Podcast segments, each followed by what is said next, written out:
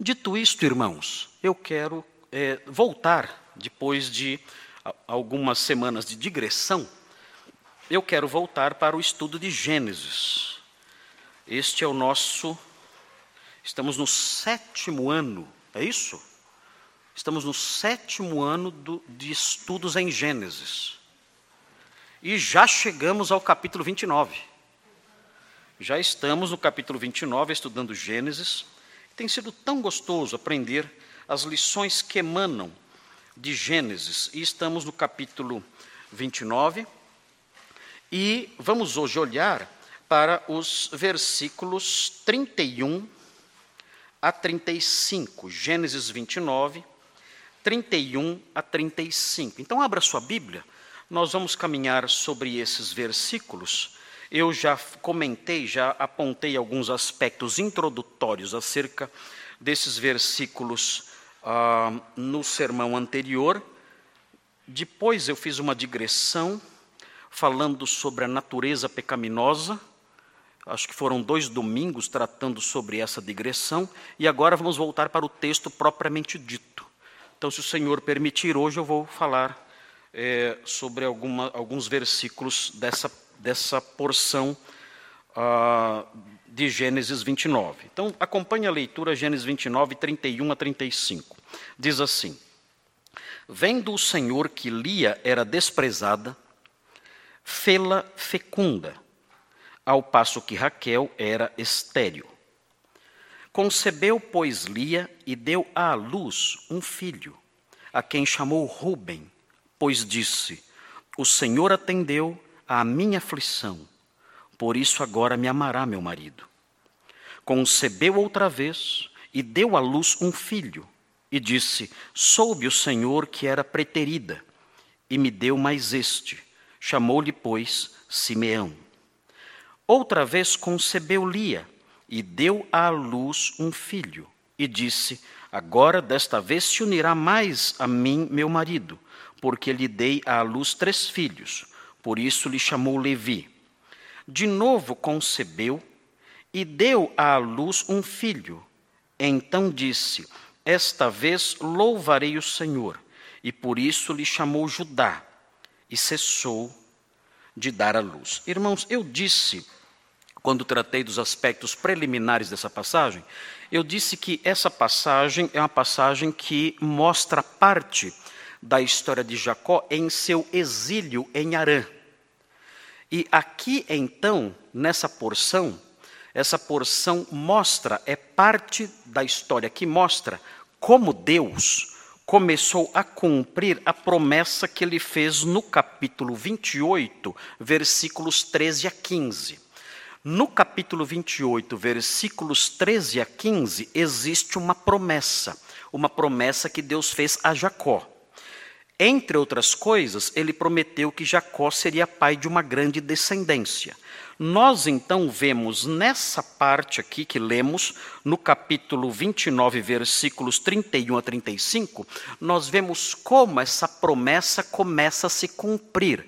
Lia, a esposa, a primeira esposa de Jacó, de acordo com o relato aqui, vai lhe dar à luz quatro filhos. E esses filhos, essa história mostra como surge então, como começa a surgir a nação de Israel. Porque esses quatro filhos serão parte dos doze, que serão os patriarcas da nação. Deus está formando uma nação. E os patriarcas dessa nação estão nascendo. E é muito importante que essa nação surja, por quê? Porque nós aprenderemos ao longo da revelação progressiva, ao longo da revelação que será dada ah, na história, na história da redenção, nós aprenderemos que a salvação vem dos judeus. A salvação virá desse povo. Deus está criando uma nação a partir da qual ele vai abençoar o mundo e salvar. O Messias virá dessa nação. Então, essa história da formação da nação é extremamente importante para a compreensão da dinâmica do plano, do desenrolar do plano de salvação de Deus. Nós dissemos também que essa passagem começa no capítulo 29, versículo 31. Nós lemos já esse, esse início da passagem aí, e ela se estende até o capítulo 30, versículo 24. É uma grande perícope, é uma grande passagem, é um texto maior. Esse texto maior, então, começa no 29 a 31, 29 e 31, como acabei de dizer, e termina no versículo 24 do capítulo 30. E aí então termina essa grande passagem. E nós dissemos também, os irmãos vão, vão, se lembrar, nós dissemos também que essa passagem maior é dividida em quatro partes. E cada uma dessas partes começa com uma expressão interessante. Vejam, nós olhamos o versículo 29 e 31. Diz assim: Vendo o Senhor que lia, vendo o Senhor. Então, essa passagem continua termina no versículo 35 e começa 31. Vejam o 31 como começa. Vendo Raquel, é uma outra expressão semelhante. Primeiro, vendo o Senhor. Aí começa outra porção no 31, dizendo, vendo Raquel. Essa porção prossegue e nós chegamos no 39. E o 39 diz assim: Vendo Lia é uma outra expressão semelhante. Vendo, lia, no versículo 39. E por fim, essa, essas divisões terminam com a última delas, no 30, 22, que não diz vendo o Senhor, mas diz lembrou-se Deus. Então nós temos vendo o Senhor, vendo Lia, vendo Raquel, uh, vendo o Senhor, nós olhamos para essas quatro divisões. E o que é interessante nessas quatro divisões, conforme apontamos na, na, na, exposição das preliminares, é que essas quatro divisões elas envelopam as ações de Lia e Raquel dentro de uma moldura em que está o Senhor. O Senhor vê, o Senhor eh, se lembra, o Senhor atua, na primeira divisão, na última divisão, e no meio das duas divisões nós temos Lia e temos Raquel em conflito. É isso que nós encontramos na estrutura da passagem. Nós vemos o Senhor vendo, depois vemos Raquel vendo, Lia vendo e por último o Senhor lembrando. É como se as ações de Lia e Raquel fossem, e eu inventei um verbo, fossem ensanduichadas. Esse verbo não existe. Se bem que a deve colocar em prática esse verbo há muitos anos já, né? na cozinha lá. Mas essas, essas, é, essa expressão não existe em português até onde eu sei. Mas as ações de Lia e de Raquel são ensanduichadas. Elas são envolvidas. Elas são colocadas dentro de um envelope. Elas são colocadas dentro de uma moldura. E ao redor dessa moldura, em cima e embaixo, Nessa moldura está a ação de Deus. Deus vendo, Deus se lembrando. O que isso significa? Qual é o significado dessa estrutura? O que o autor bíblico quis transmitir com essa estrutura? Ele quis mostrar que, sob o controle de Deus, estão as ações conflituosas de Lia e Raquel. Os conflitos entre Lia e Raquel estão dentro do controle estão dentro da administração do Senhor. E isso deve nos dar tranquilidade. Temos que lembrar todos os conflitos, e nós vivemos numa sociedade conflituosa, todos os conflitos, conflitos familiares que você enfrenta, conflitos ideológicos que nós enfrentamos, conflitos que temos em casa, no trabalho, em qualquer lugar, todos os conflitos estão dentro da administração soberana de Deus que usa esses conflitos para realizar seus planos. Os conflitos entre Lia e Raquel fazem com que os patriarcas nasçam.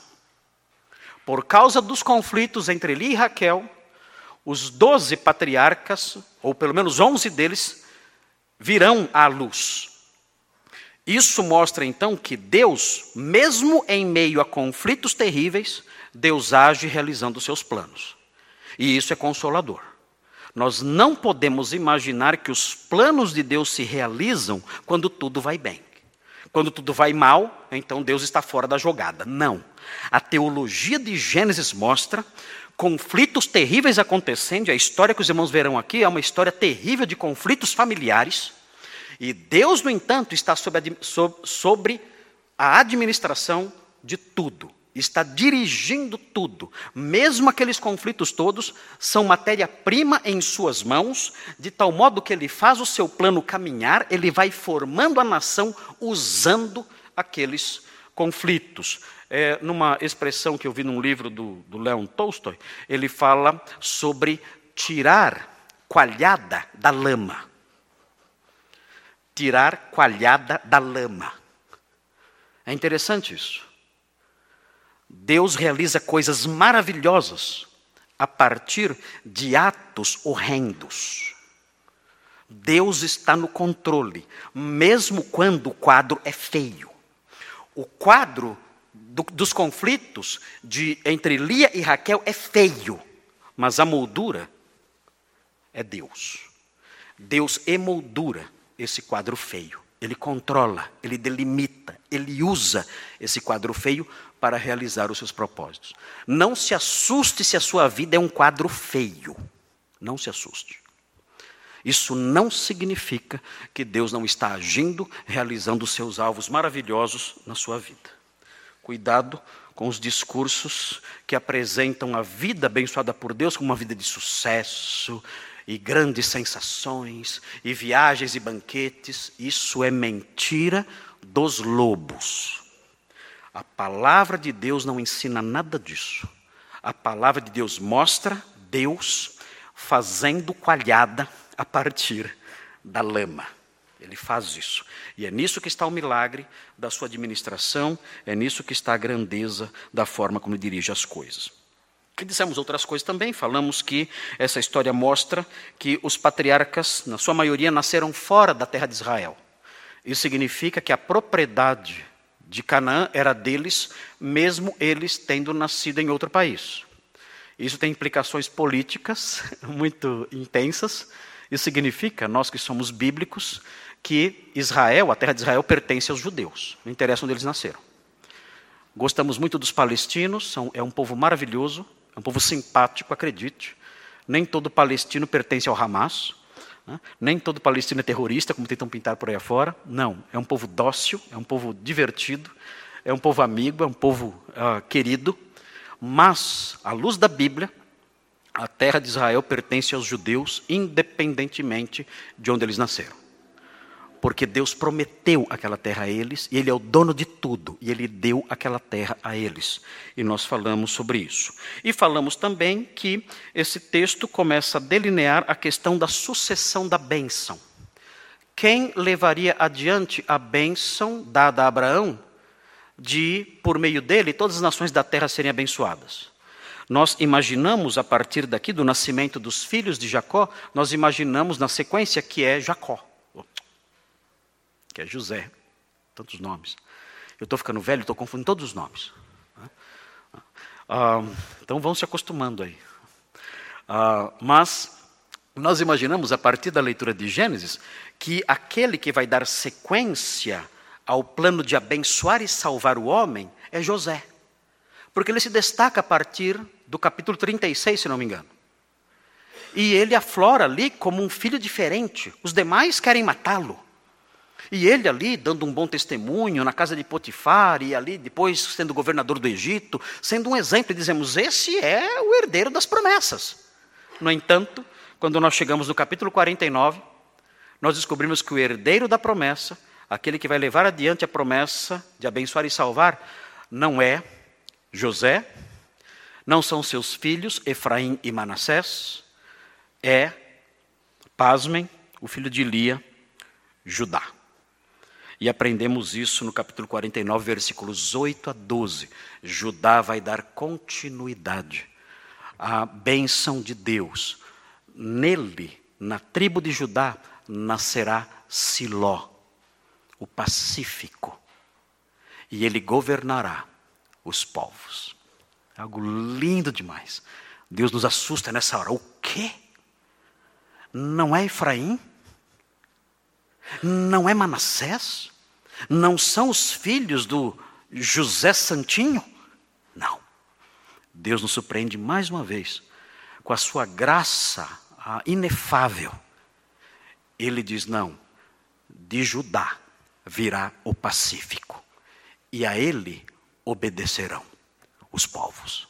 É lindo demais isso. É aquela surpresa né, que a literatura bíblica nos traz, eventualmente, mostrando como Deus, na sua sabedoria, administra a história de forma surpreendente. Muito lindo ver isso. E falamos sobre tudo isso. Eu, não, eu já falei de novo agora, e ficaria falando aqui muito mais, mas eu tenho que entrar no texto. Bom, vamos entrar então no texto. O que tem esse texto aqui? Se os irmãos olharem, não é um texto difícil, é um texto fácil. Ah, eu tenho medo de textos assim. Eu, quando vejo textos assim como este que nós estamos aqui diante de, que nós temos aqui diante de nós, eu fico incomodado e falo, Senhor, me ajuda, o que eu vou pregar disso aqui? Eu vou pregar. Que você pregaria? Olha, olha para o texto. Diga para mim. Pregue agora. Pregue nesse texto, vai. Imagine você pregando nisso aqui. Vem do Senhor que Lia era desprezada. É, desprezada é fogo.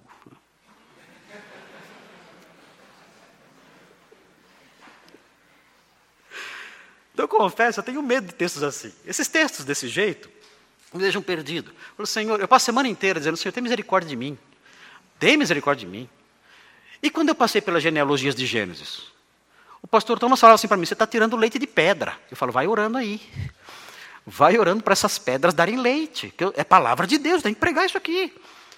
E consegui pregar nas genealogias. Por incrível que pareça, consegui pregar nas genealogias todas. E foi lindo descobrir a teologia das genealogias. Quanta riqueza! Eu mesmo que perplexo de ver quanta riqueza há naquelas genealogias. E agora estamos aqui novamente diante de um texto que fala sobre nascimentos, que fala sobre a, a sequência genealógica, aqui no caso de Jacó. Então temos que tratar disso, e vamos tratar disso, e vamos caminhar. E se os irmãos observarem, os irmãos verão que existe aqui, nesse texto, até o versículo 35, os irmãos verão que existe, nesses versículos, existe uma estruturazinha simples. Esses versículos são estruturados com três elementos. Prestem muita atenção nisso, porque isso tem um efeito na leitura que você realiza. Se você olhar, você vai ver que existe um ritmo nessa, nessa, nessa produção literária que por assim dizer, na produção desse texto, na forma como ele foi escrito, existe um ritmo. E esse ritmo tem elementos, tem, tem, componentes nele. Se você olhar com atenção, você vai ver que existe um, o seguinte componente. Primeiro componente que há, você encontra aí a afirmação da concepção e do nascimento. Você vê isso?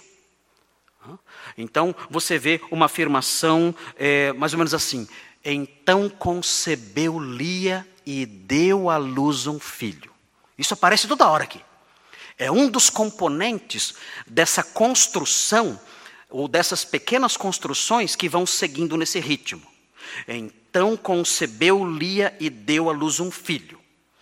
Logo em seguida, ou junto com isso, vem a reação alegre de Lia. Então ela disse: O Senhor olhou para mim. Há uma reação de Lia, uma reação alegre e cheia de esperança. E por último vem o enunciado do nome da criança. Por isso, ela chamou o seu filho de, e aí vem o nome, ou Rubem, ou Judá, ou Levi, ela diz o nome. Então, esses são os três componentes dessas quatro estruturas. Há quatro pequenas estruturas aqui. Cada uma delas integrada por esses três elementos a afirmação da concepção do nascimento. Lia concebeu e deu à luz. Depois, a reação dela. Então ela disse, e ela fala algo alegre. E por fim, ela fala o nome. Por isso, ele foi chamado Fulano. Esses são os três elementos de cada uma das quatro pequenas estruturazinhas e alguém diz, mas por que o autor bíblico escreveu dessa forma? Porque ele criou quatro estruturazinhas com esses três elementos. Porque ele quer dar velocidade à história. Ele quer que você se acostume com a dinâmica para que você leia rápido. Ele, se fosse um filme, ele colocaria naquele modo. Como seria? Oi? Fast follow. Mais rápido. Fast, qualquer coisa. Ah, forward. Forward, ok, ok. Uh, meu inglês is very good. ok, então vejam. Ele coloca nessa função mais rápido. Para que você veja mais rápido. Para que você consiga ler mais Você lê mais rápido. E por que o escritor quer que você leia mais rápido? Porque ele quer mostrar que Jacó está tendo filhos sem, sem impedimentos. Ele quer mostrar que não há impedimentos para a procriação de Jacó. Jacó é um coelho. Mesmo, note bem, é interessante. Mesmo a, a o, o, o, fato de Raquel ser estéril, mesmo a esterilidade de Raquel é secundária na história. Ela é mencionada que essa esterilidade, aparece aqui a menção da esterilidade dela, mas isso é secundário nesse trecho. Nesse trecho, o que aparece, o que domina nesse texto é Jacó tendo filhos com Lia. E isso nesse ritmo. Então Lia concebeu e deu à luz um filho. Ficou alegre e deu o nome. E concebeu e deu outro filho. Ficou alegre e deu o nome. Concebeu teve outro filho. Ficou alegre e deu o nome. Concebeu teve outro filho. Ficou alegre e deu. Meu Deus, isso não para! Né? No final, finalmente no 35, o texto fala assim: e cessou de dar à luz. Você fala, ufa. E cessou por pouco tempo, porque depois teve mais. Mas é essa, é essa, essa expressão final, e cessou de dar à luz, é para realmente tirar de você um, ufa, até que enfim, haja filho, ou mulher para ter filho. Que rapidez! Não para. E é isso que o escritor bíblico quer reproduzir em nossa mente. Ele quer mostrar: Jacó está tendo filhos sem impedimentos e rápido pá, pá, pá, pá, pá. Os casais vão dizer, Deus me livre. Pois é, mas é. Pá, pá, é um atrás do outro. Por quê? Por quê? Existe uma mensagem teológica embutida nessa estrutura. E qual é a mensagem teológica embutida nessa, nessa estrutura? Deus está cumprindo a sua palavra. Isso é lindo demais. Deus está cumprindo a sua palavra. Eu acho lindo no livro de Gênesis o quê? O escritor, Deus fala conosco através das palavras de Gênesis, mas ele cochicha conosco por meio da estrutura literária. Ele fala abertamente, e vamos ver o que ele fala. Mas ele também sussurra. Ele cochicha em nossos ouvidos. Deus é fiel.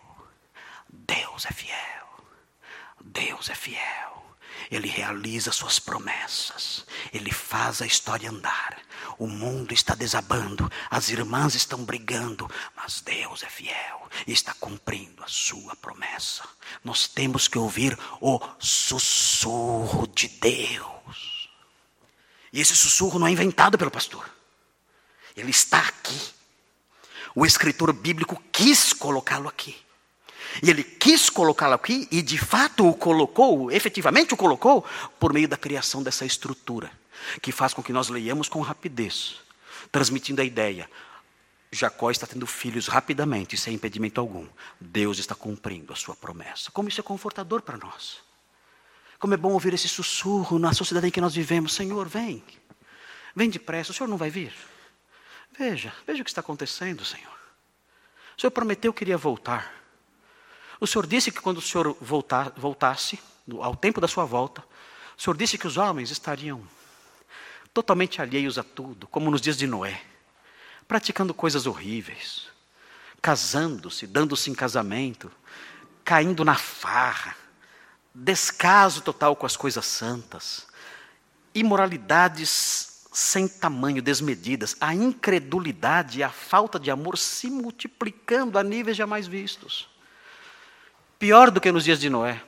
Pior do que nos dias de Sodoma e Gomorra. E nós estamos vivendo isso.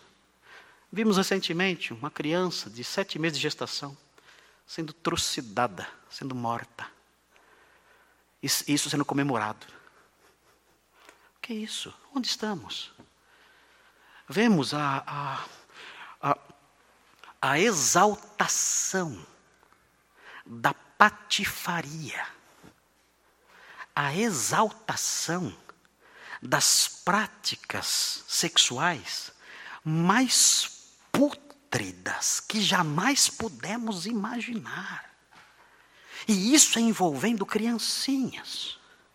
Vemos isso e dizemos: Senhor, estamos testemunhando coisas que nós jamais sonhamos nos nossos piores pesadelos. O Senhor não vai voltar? Quando o Senhor vai voltar? Então nós ouvimos o sussurro de Gênesis.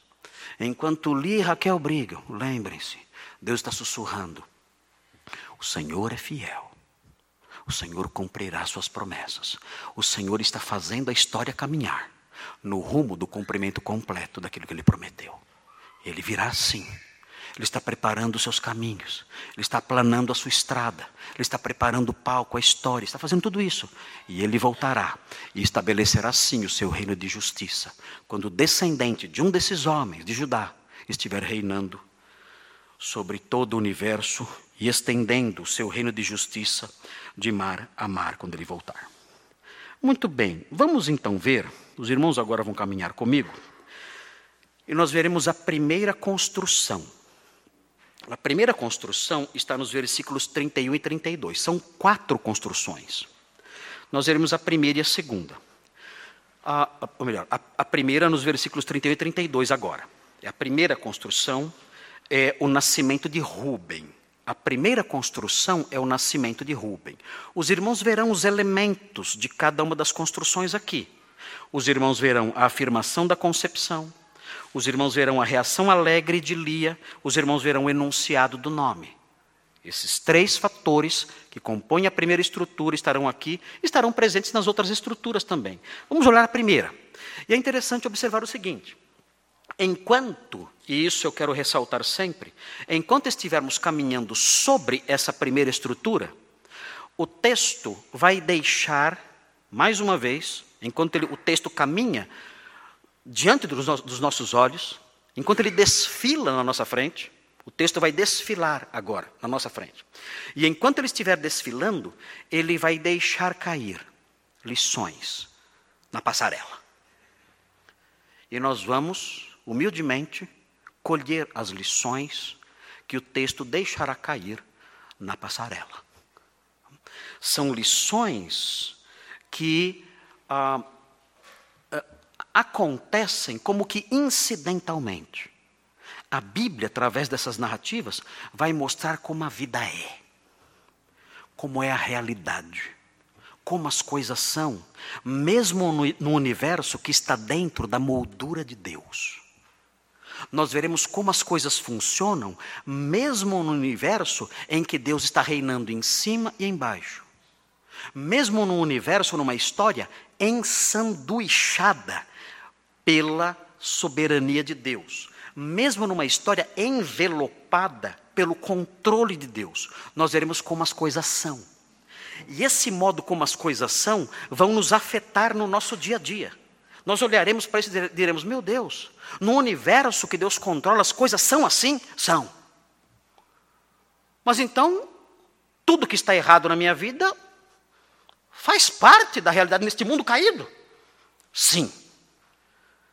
E não significa que tudo que você enfrenta na sua vida, de difícil e de ruim, não significa que Deus está fora de controle, que Deus não está atuando na sua vida. Vamos ver então a primeira estrutura. Veja aí, veja o que diz o texto. É interessante, observe vendo o Senhor. Veja essa expressão. Observe com atenção essa expressão e corra os seus olhos pelas linhas seguintes e observe o que ele vê. Observe o que ele vê. Vendo o Senhor. O que ele viu? Você percebe o que ele viu? É importante perceber o que ele viu porque o que ele viu é algo que está acontecendo dentro de uma casa.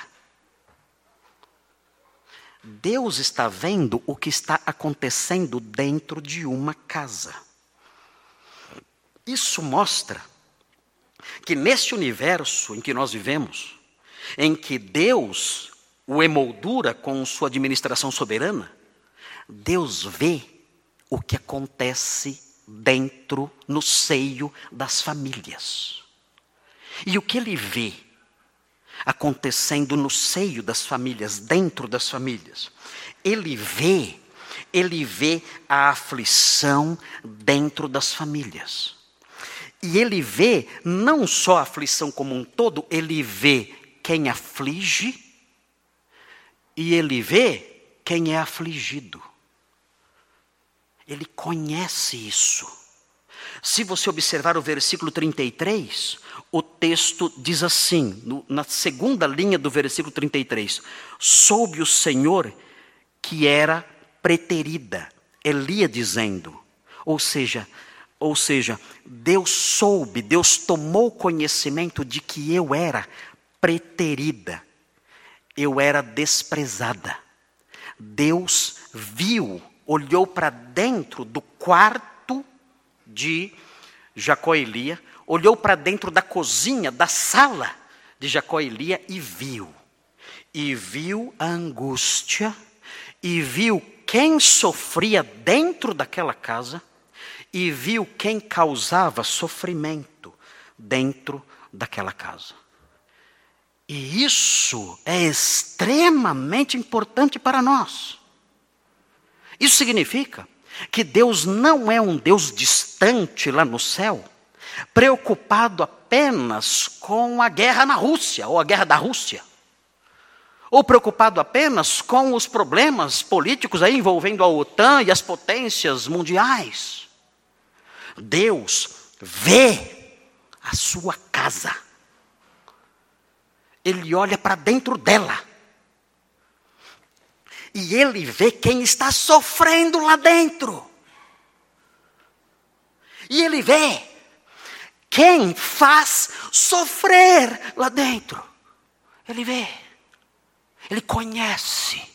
Ele observa atentamente os movimentos dentro da sua casa. Ele é, uma expressão que eu gosto muito, que eu li em algum lugar. Ele é um hóspede silencioso, constante, permanente, dentro dos nossos lares. E ele vê a sua aflição dentro da sua casa. E ele vê os seus atos de opressão, os seus atos de maldade os seus atos de crueldade dentro da sua casa. Ele vê. Ele não é um Deus apático, alheio, distante, preocupado com as crises mundiais ou com o efeito estufa. Se é que isso existe, eu não sei. Ele está olhando para dentro da sua casa. E vejam o que ele vê. O texto prossegue dizendo o seguinte: Vendo o Senhor que Lia era desprezada. O que ele viu? É interessante aqui, se os irmãos olharem com atenção, e, e não sei se existem outras traduções que mostram a força dessa expressão, a expressão era desprezada. Essa expressão é uma expressão um pouquinho leve, na verdade. Porque a palavra desprezada aqui, ela é resultado da tradução do verbo, de um verbo que significa, na verdade, odiar. Lia era, pasme, ela era odiada. Hum. Ok. Uh, talvez, é claro, as, as palavras elas têm nuances diferentes, elas têm nuances variáveis. Uh, às vezes uma palavra ela pode ser forte demais, mas ela pode ter uma força relativa. E talvez o verbo aqui tenha uma força relativa. Talvez o verbo possa significar odiar e pode significar também apenas desprezar. Mas o que é curioso notar é que existe uma tradução, uma tradução do texto hebraico para a língua grega. Essa tradução da, do texto hebraico para a língua grega foi produzida no século II a.C., sob o reinado eh, do eh, governante egípcio Ptolomeu Filadelfo. E essa, essa versão ela é chamada de a versão dos 70, ou a Septuaginta. E essa tradução, a Septuaginta, quando foi traduzir esse texto, usou a seguinte expressão: vendo o Senhor Deus que Lia era odiada, usou o verbo missel, grego, que é, de, que é traduzido como odiar. Então parece que o que nós temos aqui, nesse versículo, é a descrição de algo muito mais intenso do que simplesmente um descaso. Parece que Jacó realmente tinha raiva de Lia. Ele não somente a desprezava porque os seus olhos eram fracos e de alguma forma isso afetava a sua aparência. Isso nós já sabemos que acontecia até antes dele casar. Ele via Lia, não gostava dos olhos dela, porque os seus olhos afetavam a sua aparência, o seu rosto, e ele então a desprezava. Mas aqui, esse desprezo é mais intenso. Ele não somente a despreza porque ela tem uma aparência comprometida, ele tem raiva dela. Você pode imaginar isso? Um marido tendo raiva da esposa? É possível isso? O que vocês acham? Você acha que é possível uma esposa ter raiva do marido? Você acha, Simone? Não, né? Isso é impossível. Para Simone isso não existe. Hã? Nem para mim, viu, Mar? Isso não existe para mim também. Mas notem, é uma expressão forte. Ah, e, e, notem, quando nós olhamos, se os, irmãos, se os irmãos se recordarem, exercitarem um pouco a memória, e se recordarem de tudo o que aconteceu, faz sentido o uso do verbo odiar. Por quê? Lia tinha se mancomunado com Labão para fazer o quê? Enganar Jacó. Labão tinha se aproximado de Lia e falou: Lia, você entra no quarto de noite com o véu escondida e você fica quietinha. E se ele te chamar de Raquel, você fala, aham. Se ele te chamar de Raquel, você fala, eis-me aqui. Hã? Ela disse, demorou. Não é assim que a malandragem fala? É assim né, que a malandragem fala. Malandragem fala assim, né? Demorou. Então Lia falou isso. Tive uma revelação agora aqui. Lia falou, demorou. Ok. Então o que acontecia? Por causa disso, por causa desse engano, por causa desse engodo, por causa desse golpe, Jacó teve que trabalhar mais sete anos. Imaginem esse homem, naquelas noites frias, em claro, sofrendo. Ele chegava no outro dia cedo em casa, cansado, e olhava para ali e dizia: Você me paga. Eu estou nessa situação por culpa sua.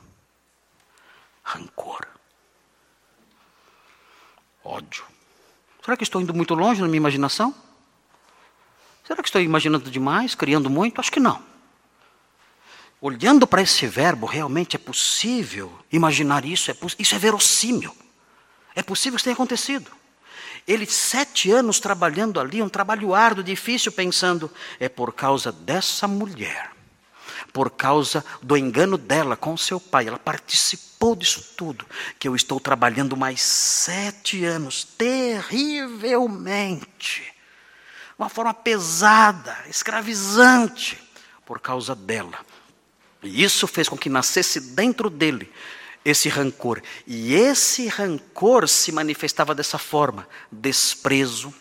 Certamente ele a maltratava. É, é curioso observar as palavras de Lia na sequência. Ela diz assim: certamente agora o meu marido vai me amar. Ela diz isso na sequência, mostrando que seu marido não a amava, que seu marido realmente tinha rancores contra ela. E o Senhor via isso. O Senhor via o sofrimento dela por causa do rancor que seu marido tinha dela. Como é difícil ver assim. Muito difícil ver desse jeito. Isso trouxe certamente consequências terríveis. Rubem, o primeiro filho, nós vemos na sequência da história, no capítulo 35, que Rubem não respeitava o seu pai. Rubem se deitou com Bila, concubina de seu pai. Ele mostrou com isso uma falta de respeito que, até para os padrões modernos, é assustadora. E por que isso? Certamente porque ele também era desprezado pelo seu pai. As consequências disso eram terríveis e fazia com, com que o lar fosse uma fonte de sofrimento muito intensa. Se os irmãos olharem, vejam o que diz o capítulo 30 de Provérbios. Observe. Veja como essa situação de uma mulher não amada, de uma mulher que é rejeitada e até hostilizada pelo marido, pode se tornar algo insuportável. Veja Provérbios 30. Provérbios 30, versículos 21 a 23. Veja o que diz o texto. Provérbios 30, 21 a 23. Fala assim: Sob três coisas estremece a terra. Notem, estremecer a terra significa três coisas, eh, se refere a três coisas que os habitantes da terra não conseguem suportar. São três coisas que nós, os terráqueos, que nós, os homens, os habitantes desse planeta, não conseguimos suportar. Quais são as três coisas que nós não podemos suportar? Quatro, na verdade, na sequência. O texto diz: sim, sob quatro não pode subsistir. São coisas insuportáveis, coisas que nos deixam abatidos. Vejam, primeiro, sob o servo quando se torna rei. Ou seja, quando alguém de uma condição muito baixa se torna rei. Veja em quem você vota. Mas enfim, fecha parênteses. Então, isso, isso gera, isso ninguém suporta. Isso gera problemas horríveis. A terra treme debaixo disso. E nós conhecemos bem essas coisas. O que mais? O texto prossegue. Sob o insensato, quando anda farto de pão. Não é a pessoa de barriga cheia, não é isso? É a pessoa que pode escolher o que comer. Essa é a ideia. O insensato que pode escolher o que comer, ou seja, o insensato que tem muito dinheiro. O insensato que tem muito dinheiro é um perigo para a sociedade. Ele faz a terra tremer. Ninguém suporta esse homem. Ele é um insensato, um maluco, um louco, irresponsável, que tem muito dinheiro. Meu Deus, alguém faça alguma coisa, deixa esse homem pobre. Porque as coisas que ele faz são coisas que prejudicam as pessoas. Veja a sequência. Sob a mulher desdenhada quando se casa. Aqui a terra treme também.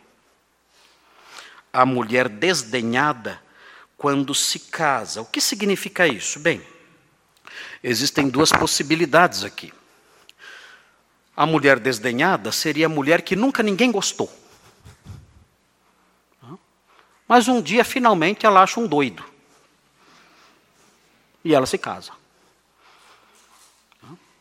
A mulher que ninguém nunca aguentou. Uma mulher desprezada porque ela é insuportável. Ela é difícil. Ela é uma mulher de difícil convivência. E por causa disso, as pessoas a desprezam.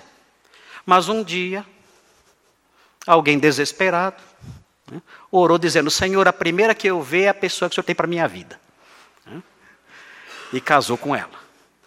O texto diz: essa mulher, né, essa mulher odiável, essa mulher insuportável, essa mulher que ninguém quis se envolver com ela, quando essa mulher se casa, sendo o que ela é, a terra treme.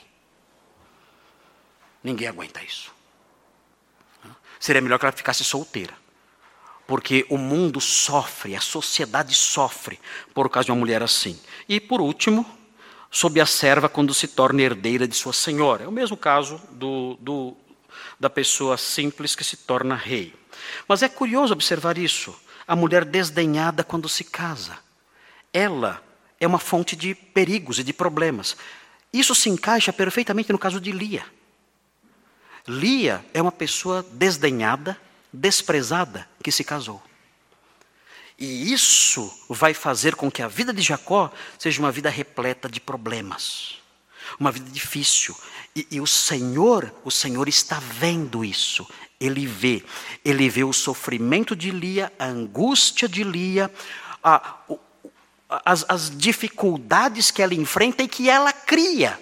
Tudo isso o Senhor vê. E isso compõe a realidade do mundo em que nós vivemos. E Lia faz parte dessa realidade, faz parte daquilo que o livro de Provérbios aponta, e a história comprova a realidade do que Provérbios apontou. De fato, a convivência com alguém assim é difícil, e esse lar sofre por causa disso, porque Lia não é amada. Veja então o que acontece. O Senhor olha para isso, o Senhor vê isso. E o que ele faz então? É interessante, o texto diz assim: o texto diz no versículo eh, 31 eh, ainda, diz assim: Vem do Senhor que lhe era desprezada, fê-la fecunda. O que nós temos aqui? O que nós temos aqui é a manifestação da misericórdia, da compaixão de Deus. Agora notem, uma lição muito importante para nós aqui. O texto destaca a compaixão de Deus. Ele viu que ela era desprezada, ele a fez fecunda.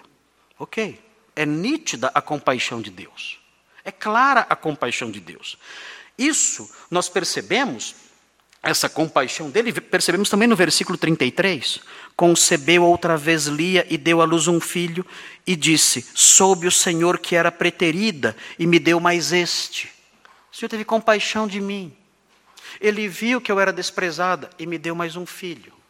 Então nós encontramos no versículo 31 e 33, nós encontramos uma expressão da compaixão de Deus. Mas notem, importante isso, essa compaixão de Deus não resolveu o problema. Isso nos surpreende aqui. Essa compaixão de Deus alegra Lia por um tempo, mas não resolve o problema. O problema continua e continua por toda a vida. E essa é uma lição importante que temos que aprender nesse universo emoldurado pelo Senhor. Quando Deus mostra sua compaixão para conosco, isso não significa solução dos problemas. Essa compaixão pode se manifestar em consolo, pode se manifestar numa alegria temporária, pode se manifestar na atenuação do problema, mas não se manifesta necessariamente na solução definitiva do problema. Você vê o problema de Lia continuando até o versículo 35 e seguintes. Entramos no capítulo 30 e Lia continua frustrada. Meu marido não me ama, meu marido não me ama, eu continuo sendo desprezada, eu continuo sendo afligida, eu continuo sendo hostilizada. A compaixão de Deus se manifestou a mim. Eu tive quatro filhos, mas o meu problema não foi solucionado. E isso mostra uma lição importante para nós, queridos. Deus nem sempre manifesta sua compaixão sobre nós solucionando os nossos problemas definitivamente. A compaixão de Deus está perfeitamente em harmonia com a perpetuidade do problema. Ai, pastor, agora acabou com tudo. Queridos, eu gostaria de ser um pregador de autoajuda e dizer o que vocês gostam de escutar, que as pessoas gostam de escutar. Ah, olhe no espelho e diga, eu sou vitorioso. Você pode falar isso para o espelho até o espelho quebrar. Isso não muda a realidade. Pensar positivo não muda a realidade. A realidade bíblica é essa. A realidade bíblica mostra que Deus é compassivo. Ele mostra compaixão. Ele vê Lia sofrendo e ele lhe abre a madre. E ele dá algum consolo a ela, ele dá alguma esperança, ele dá alguma alegria. Mas ele não remove totalmente o problema. Amadureça, meu Deus. Entenda como Deus trabalha. Conheça a Bíblia, o Deus da Bíblia, não da sua imaginação, não dos pregadores da mentira, mas conheça o Deus verdadeiro. Olhando para a palavra de Deus, aprenda como Ele é. Ele é assim. Ele administra a sua compaixão de tal forma que não necessariamente resolve tudo. Nós estamos num mundo caído. E neste mundo caído, Deus se permite, por assim dizer, mostrar a sua compaixão sem solucionar todas as nossas lutas. E sigamos em frente, Ele é assim. Há problemas na sua vida, e vou dizer isso até a morte. Há problemas na sua vida que nunca vão se solucionar. Nunca. Nunca. Há defeitos no seu cônjuge que nunca vão melhorar. Vão até piorar. O que, como então Deus vai administrar sua misericórdia? Como? Ele vai dar um filho. Ele vai promover alguma realização na sua vida, alguma conquista.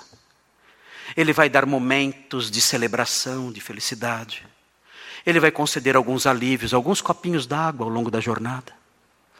Mas muitos problemas na administração da sua compaixão,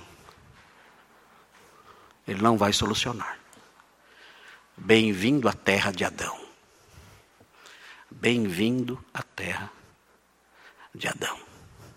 Seria lindo morar em Nárnia, na Disney, em Camelot, reinos maravilhosos, encantados. Mas nós estamos no, no reino de Adão. E é assim que as coisas são aqui. E é assim que, eu, que, Deus administra esse reino. Há problemas na sua vida que o Deus misericordioso nunca vai solucionar. Nunca. Ele vai lhe dar um copo d'água, vai lhe dar alento em alguns momentos, vai lhe dar alguns oásis, mas o problema se perpetuará até o fim da sua vida. Prepare-se, aperte os cintos e siga em frente. Porque é assim que as coisas funcionam no universo emoldurado por Deus. Mais um pouco, vejam. Ele fê-la fecunda. Bem, aqui nós aprendemos algo interessante. Nós aprendemos que quem abre a madre é Deus. É outro fator importante. Os casais hoje em dia têm muito medo de não terem filhos e tudo mais, com apavorados. Ah, eu quero ter filhos e tudo mais. Notem, uh, sem querer espiritualizar as coisas. É claro que se alguém não tem filhos e quer ter filhos, pode fazer um tratamento e tudo mais, e isso não é pecado. Você pode buscar recursos médicos para engravidar, as pessoas têm dificuldade, podem procurar recursos médicos para isso, sem problema nenhum. Deus, Deus nos deu a sabedoria, inclusive científica, o entendimento, inclusive científico, para, eh, eh, para conseguirmos uh, atenuar esses problemas, sem problema algum, sem dificuldade nenhuma, sem conflito ético nenhum. Mas há casais que entram em desespero e fazem coisas que são até eticamente questionáveis que adotam procedimentos que envolvem até ah, o, o, o sacrifício de embriões humanos, eventualmente. Ainda que tudo isso esteja envolto em discussões as mais diversas, se isso é correto eticamente ou não, é um terreno perigoso, é um terreno escuro, é um tiro numa moita, você não sabe o que tem atrás. Você pode cometer erros horríveis com isso. E esses passos todos dados no campo da ética relacionado aqui à procriação, poderiam ser evitados e o coração das pessoas poderia ser mais abrandado e consolado se nós aprendêssemos a lição de Gênesis. Deus é quem abre e fecha a madre. Quando Deus quer que alguém nasça, Ele abre a madre. Isso Ele realiza no livro de Gênesis de uma forma maravilhosa. E nós temos que aprender a teologia da procriação o nascimento de pessoas não é somente um ato biológico, não é somente um ato físico, orgânico, biológico, não é somente corpóreo, não.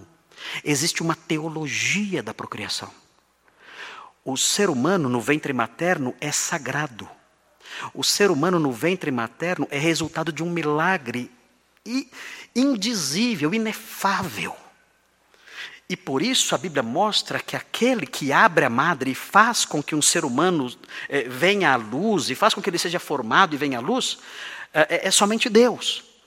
Se os irmãos olharem, vejam o capítulo 15. Vejam o capítulo 15. Temos que correr porque o nosso tempo está apertado. 15, 3. 15, 3 diz assim: Disse mais Abraão: A mim não me concedeste descendência. Vejam, quem concede descendência? Deus. Vejam 16, 2. Disse Sarai a Abraão: Eis que o Senhor me tem impedido de dar à luz filhos. Quem impede de dar à luz filhos? O Senhor. Vejam 17 16. Vejam 17 16 fala assim: Abençoá-la-ei, e dela te darei um filho. Quem, quem abençoa com filhos? Deus. Vejam 18, 14. 18, 14. Acaso para o Senhor a coisa é demasiadamente difícil? Daqui a um ano, neste mesmo tempo, voltarei a ti, e Sara terá um filho. Quem vai fazer com que Sara tenha um filho? Deus. Veja o 20, 18. 20, 18. É a teologia da procriação. Porque o Senhor, aqui no caso da, da casa de Abimeleque, o Senhor havia tornado estéreis todas as mulheres da casa de Abimeleque. Quem fecha a madre? Deus. Quem abre a madre? Deus. Uh, vemos o, o, capítulo 21, versículo 1. Visitou o Senhor a Sara, como lhe dissera, e o Senhor cumpriu o que lhe havia prometido. Sara concebeu e deu à luz um filho. Quem abre a madre? Deus. E assim é toda a história bíblica. É Deus quem administra essas coisas. Ele é o Senhor dessas coisas. Nós não devemos nos preocupar com isso de tal forma que sejamos escravos dessas preocupações. Os casais jovens que estão aqui, casais que têm dificuldade de ter filhos, devem aprender essa teologia, a teologia da procriação. Deus é quem abre a madre. Ele olhou para Lia viu o seu sofrimento no seio ali de sua casa. Com misericórdia, ele a fez fecunda. Isso não resolveu todos os seus problemas, mas ele lhe deu alegria e manteve Raquel estéril até o tempo em que ele quis. Quando ele quis que Raquel tivesse filhos, ela teve. E o texto continua. E o texto diz no versículo 32: Concebeu, pois, Lia, e deu à luz um filho, a quem chamou Ruben pois disse: O Senhor atendeu a minha aflição. O texto diz: a quem chamou Ruben. Ruben significa veja, um filho. É o significado de Ruben. Esse é o sentido da palavra Ruben. Veja, um filho. Talvez ao falar veja, ela estivesse pensando nos seus olhos desprezados. Talvez por isso ela usou a palavra veja, um filho, fazendo alusão aos seus olhos que era um dos motivos do seu desprezo. E ela diz: Porque o Senhor atendeu a minha aflição. Veja a palavra que ela usa aqui: aflição. Essa palavrinha que aparece aqui, a palavrinha aflição, diz respeito a terríveis angústias pelas quais alguém pode passar. Se você olhar o texto de Êxodo, capítulo 3, Êxodo 3, versículo 7, veja o que diz o texto, vou ler rapidinho para os irmãos, causa do nosso horário. Diz assim: Disse ainda o Senhor: Certamente vi a aflição do meu povo que está no Egito. Era um povo escravizado, sofrendo ali torturas terríveis sob Faraó. Era um povo que enfrentava aflição. O texto usa a mesma palavra que aparece em Gênesis 29, 32. O Senhor atendeu a minha aflição ela sofria intensamente. É triste ver, mas uma casa, um lar, pode ser fonte de muita aflição. Ela diz: O Senhor viu a minha aflição, o Senhor atendeu a minha aflição. E a aflição aqui que ela sentia, essa dor horrível que ela sentia, é explicada na sequência. Ela diz: Por isso agora me amará meu marido. Qual era a causa da aflição? Seu marido não? Não amava. Isso gerava aflição. Pergunta: quando nasceu o neném, Jacó começou a amar Lia? Não. E aprendemos uma lição importante aqui. Os filhos não tem o condão de produzir amor entre os cônjuges. Que imensa bobagem é essa acreditar nisso? Que a vinda de filhos vai unir o casal. que bobagem. Ah, tendo filhos o casal se une. Que imensa tolice. A procriação não tem o poder sobrenatural de fazer surgir o amor onde o amor não existe. Isso é uma ilusão tola uma ingenuidade daqueles que não conhecem a palavra de Deus. Lia teve quatro filhos e sempre dizendo: agora ele vai me amar. E nada. Agora vai. E nada. Os filhos não têm esse poder de fazer com que o amor de um cônjuge surja em relação ao outro. Não podemos ser ingênuos. Não podemos acreditar nessas coisas. A palavra de Deus mostra que o amor de um cônjuge pelo outro não é resultado da procriação. Não é porque nasceu um filho agora vou amar minha esposa. Ah, nasceu um filho agora, meu marido vai me amar. Não. Bobagens, ilusões. De onde tiraram isso? A palavra de Deus mostra que isso não existe. Nós aprendemos na palavra de Deus que o amor de um cônjuge pelo outro nasce de uma decisão responsável, independente do que o cônjuge possa nos dar ou deixar de dar. O amor genuíno, conforme aprendemos no restante da palavra de Deus, em outras, palavra, em outras partes da palavra de Deus, é o amor que nasce de uma decisão responsável. Em que o marido olha para a esposa e diz assim: Eu vou deixar de tratá-la mal eu vou deixar de desprezá-la e vou deixar de ser áspero com ela. Eu farei isso. Eu abandonarei esse modo de tratamento. Eu vou amá-la, vou tratá-la com docilidade, porque a palavra de Deus ordena. E eu não sou um animal movido por sentimentos, por inclinações naturais. Eu sou um ser humano responsável.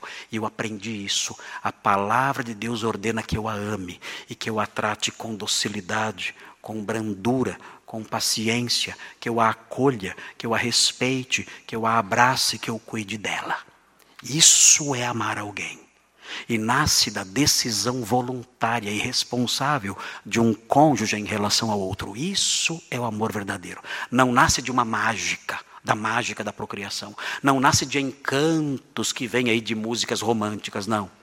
Isso nasce da decisão madura, em que ele olha para ela, ela olha para ele e dizem: Eu vou amar essa pessoa, vou protegê-la, vou tratá-la com docilidade, vou tratá-la com, com brandura, vou protegê-la, vou abraçá-la, vou fazer com que ela se sinta segura. Ele em relação a ela, ela em relação a ele. Esse é o amor verdadeiro. Esse é o amor que nasce da responsabilidade, da obediência à palavra de Deus. Essa lição aprendemos aqui. O amor não nasce de outra forma. Nenhum filho, ao nascer, tem o poder de criar amor no coração dos pais um pelo outro. Nenhum filho. Mas sim a decisão responsável daqueles que aprendem da palavra de Deus que esse é seu dever. Até porque nós somos chamados a refletir o amor de Deus por nós. E como foi que Deus nos amou?